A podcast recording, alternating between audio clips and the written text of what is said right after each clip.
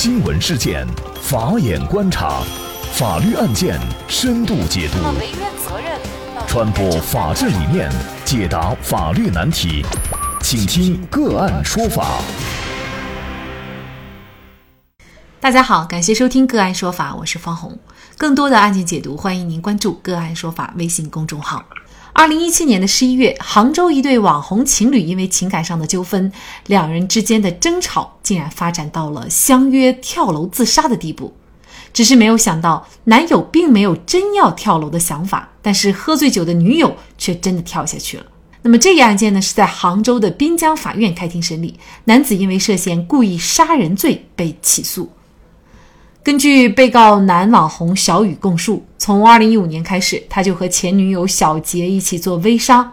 一次偶然的机会，和买面膜的阿梅认识了。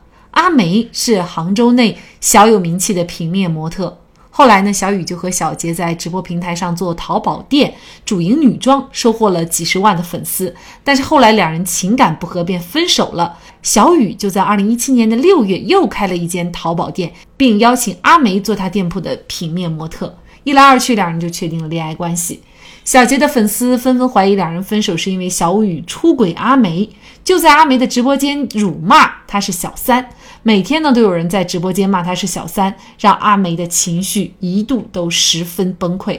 那二零一七年的十一月一号晚上，小雨看到阿梅被分手谩骂而情绪失落，就带她出去散散心。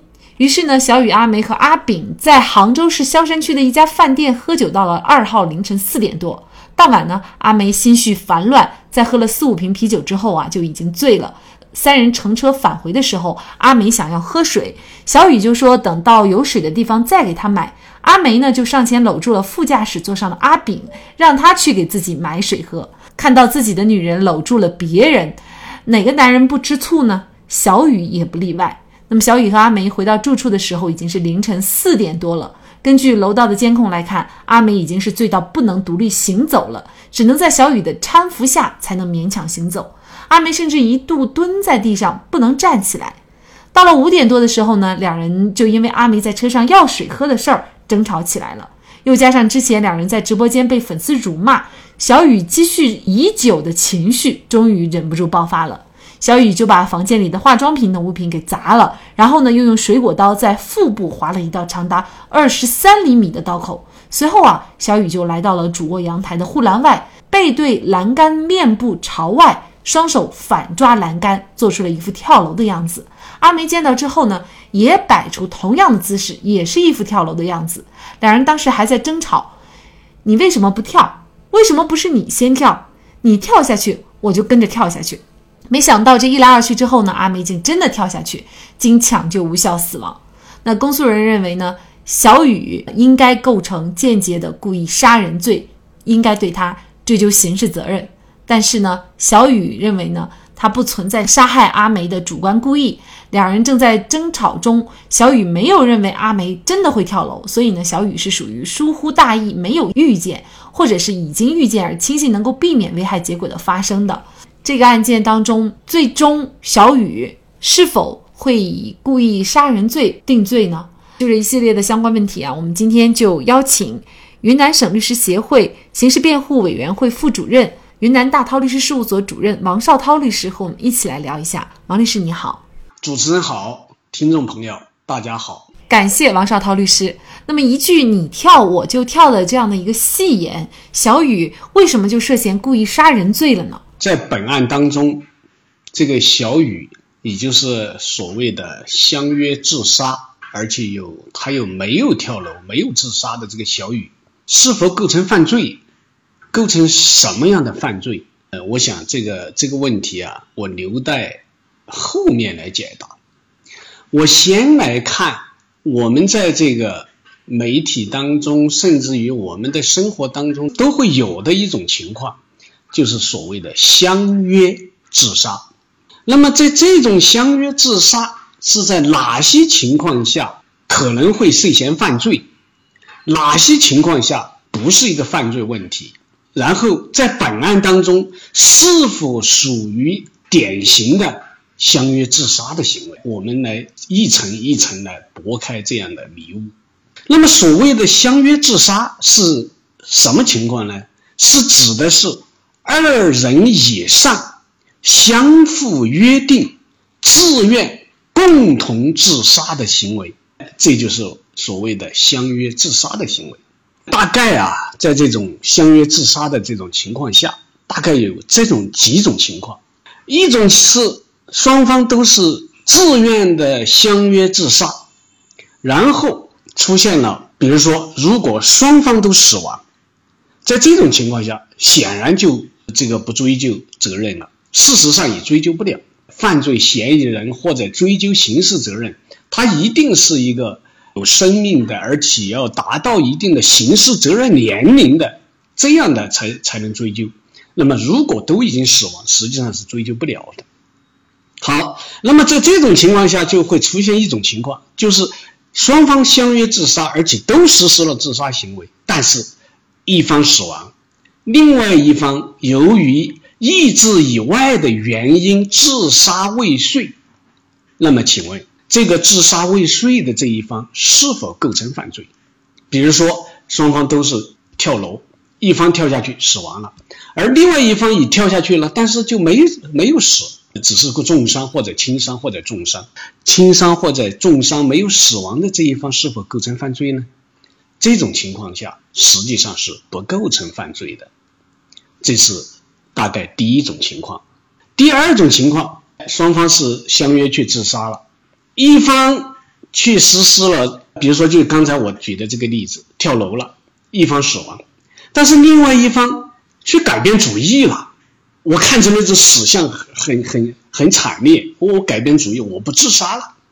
在这种情况下，改变主意也就是没有自杀成的这一方，是否构成犯罪呢？其实，在这种情况下，另外一方也不构成犯罪。但是，因为你们这种相约自杀，实际上是一种相互壮胆，你。加强了他这种自杀的意愿，所以你没有自杀的这一方啊，你就有救助的义务。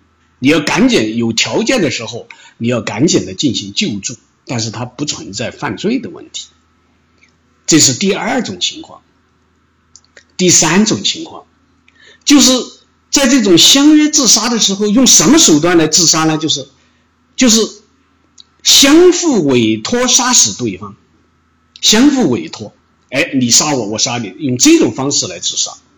那么这种情况下，它同样存在两种情况。如果在这种情况下双方都死亡了，仍然是不追究刑事责任，他也追究不了。但是如果另一方自杀没有死亡，或者在这种情况下改变主意了，相互在委托自杀的时候，你把对方杀了，但是自己没有死，或者自己改变主意不自杀了。在这种情况下，就是典型的构成了故意杀人罪。在这种情况下，为什么会构成故意杀人罪呢？因为这种所谓的委托，它是一种完全无效的行为。我们在刑法当中是不可能承认说一方委托另外一方去杀死对方的，这是法律上不予承认的。所以，即便是你受委托去杀死对方，也是一个构成故意杀人罪。这是大概第三种情况。那么第四种情况就是，如果你是诱骗他人相约自杀，你就说你本来就没有自杀的意愿，但是你通过这种各种诱骗方式说相约自杀，这一种情况就是主观上具有非法剥夺他人生命的这种故意，然后客观上。实施了诱骗他人自杀的行为，这种也是典型的故意杀人罪。你看，我们这种所谓的相约自杀有这么几种情况。那我们回到本案，我们的这种本案当中这种情况符不符合刚才我说的任何一个条件呢？是不是确确实实双方是要相约去自杀的？是不是一方去骗取另外一方去自杀的？实际上，在本案当中，不属于上述所说的任何一种情况，既不是真心的去想去自杀，也不是诱骗一方去自杀，是什么情况呢？他完全是情侣之间吵架以后、喝酒以后，特别是这个小雨，完全是赌气的。说的一种气话，他就不是想真正的自杀，他也不是想诱骗他的女朋友阿梅去自杀，所以他不属于我们传统意义上讲的相约自杀的任何一种情况。这种情况，为什么小雨会涉嫌故意杀人罪呢？虽然他不属于我们传统意义上的相约自杀的这任何一种情况，那么他是否构成犯罪呢？构成什么样的犯罪呢？我认为，在这个本案当中。他显然是构成了故意杀人罪。那么这种故意是什么故意呢？是一种间接故意。为什么说它是一种间接的故意杀人罪？主观上他不是一个说他一定要杀死这个阿梅，他没有这个主观的意愿，但是他是一种放任的态度，一种放任，一种不负责任的态度。为什么？原因有三个。第一个。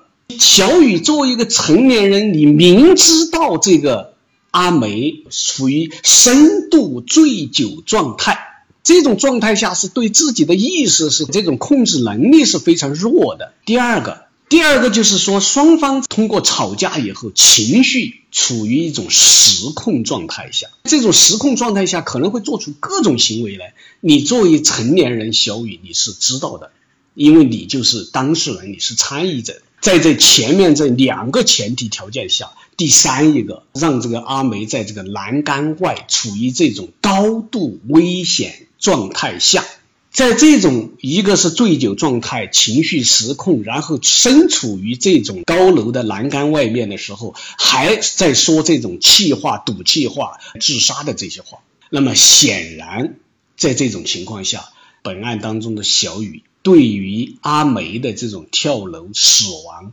他是采取一种放任的状态，所以我认为他是涉嫌构成间接的故意杀人罪。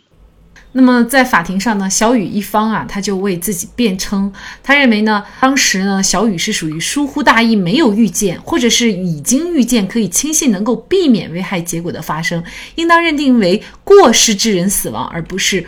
故意杀人罪，那么您怎么看他的辩护呢？不可否认，这个案子会有争议，会有争议，就是是否属于疏忽大意，或者说自认为可以预见而没有预见。他是从为辩方的观点来看，他不是没有一点道理没有，但是我仍然认为他应该是一种故意杀人，而且是一种间接的故意杀人。原因就是刚才我说那种情况。如果是一种过失致人死亡的话，比如说双方在打闹当中、嬉闹当中，如果不注意，或者说没有引起注意，从高楼上摔下来，可能会更符合过失致人死亡的这种法律的特征。但关键问题，当这个醉酒状态下情绪失控的这个阿梅在栏杆外面的处境当中的时候，他还得用语言在刺激，要死我们一起死，你跳啊，你跳我就跳啊。你看这种情况下，他就不是一个简单的过失致人死亡了，他完全是有一种放任态度，就是这个阿梅的死还是不死，跳还是不跳无所谓，反正我也没当真，你要死你就死吧，就这么一个心理状态，所以导致了这个阿梅的死亡。所以我认为，可能间接故意杀人更符合本案的一个犯罪特征。其实，在现实生活当中啊，无论是情侣，有的时候甚至是夫妻吵架，也有可能会发生类似的情况啊。比如说，一方那么生气的时候呢，会威胁对方：“你再要怎么怎么样，我就跳楼了。”但是另外一方也在气头上，有的时候也会说：“你跳就跳吧，有本事你就跳。”有可能是这样。那么事实上，这样的事件，尽管双方都是说的气话，但是一旦有一方跳了楼，那么可能另外一方就会涉嫌犯罪。对，因为作为一个成年人，你要。知道这种情绪失控的时候，你要直接会控制自己的情绪，或者说是要避免这种事态的进一步的恶化，进一步的酿酿成一个惨案。你应该有起码的这一点理性，即便是在双方这种争吵或者双方都在情绪上，但你一定要知道这基本的一个底线或者理性。如果在这种情况下，你不是去熄火，你不是去大事化小、小事化了，然后去把这个事情先让它平息下来，而你还是在这我上你去浇油，你还去刺激它，那么你就有可能涉嫌构成犯罪。所以呢，通过这个案件，其实也提醒大家，无论是情侣、夫妻之间，还是朋友之间，就是有一些行为或者是有一些语言，一定要讲究尺度，尤其是在一些关键的时刻，那么应该是学会控制，不仅控制住自己，也应该阻止住对方一些危害行为的发生。好，那么在这里呢，也再一次感谢王绍涛主任律师。那么大家如果想获得我们本期节目的全部图文推送，大家可以关注我们“个案说法”的微信公众号，公众号里面搜索“个案说法”就可以找到我们加以关注了。您输入“跳楼跳楼”，就可以获得今天节目的全部推送。另外呢，我们的公众号里面也有对过去二百多期节目进行了分类。我们把它们分为了民事、刑事、婚姻家庭、行政类案件，大家可以根据自己的需要啊进行查看。另外呢，里面也有我们嘉宾的详细介绍。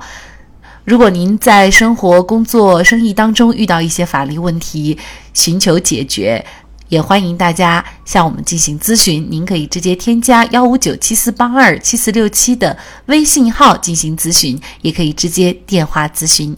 为大家提供法律服务的都是我们个案说法邀请的节目嘉宾，他们都非常的专业、资深和负责任。如果您觉得我们的节目对您有帮助，那支持我们的方式就是关注我们的公众号进行转发分享。感谢您的收听，我们下期节目再见。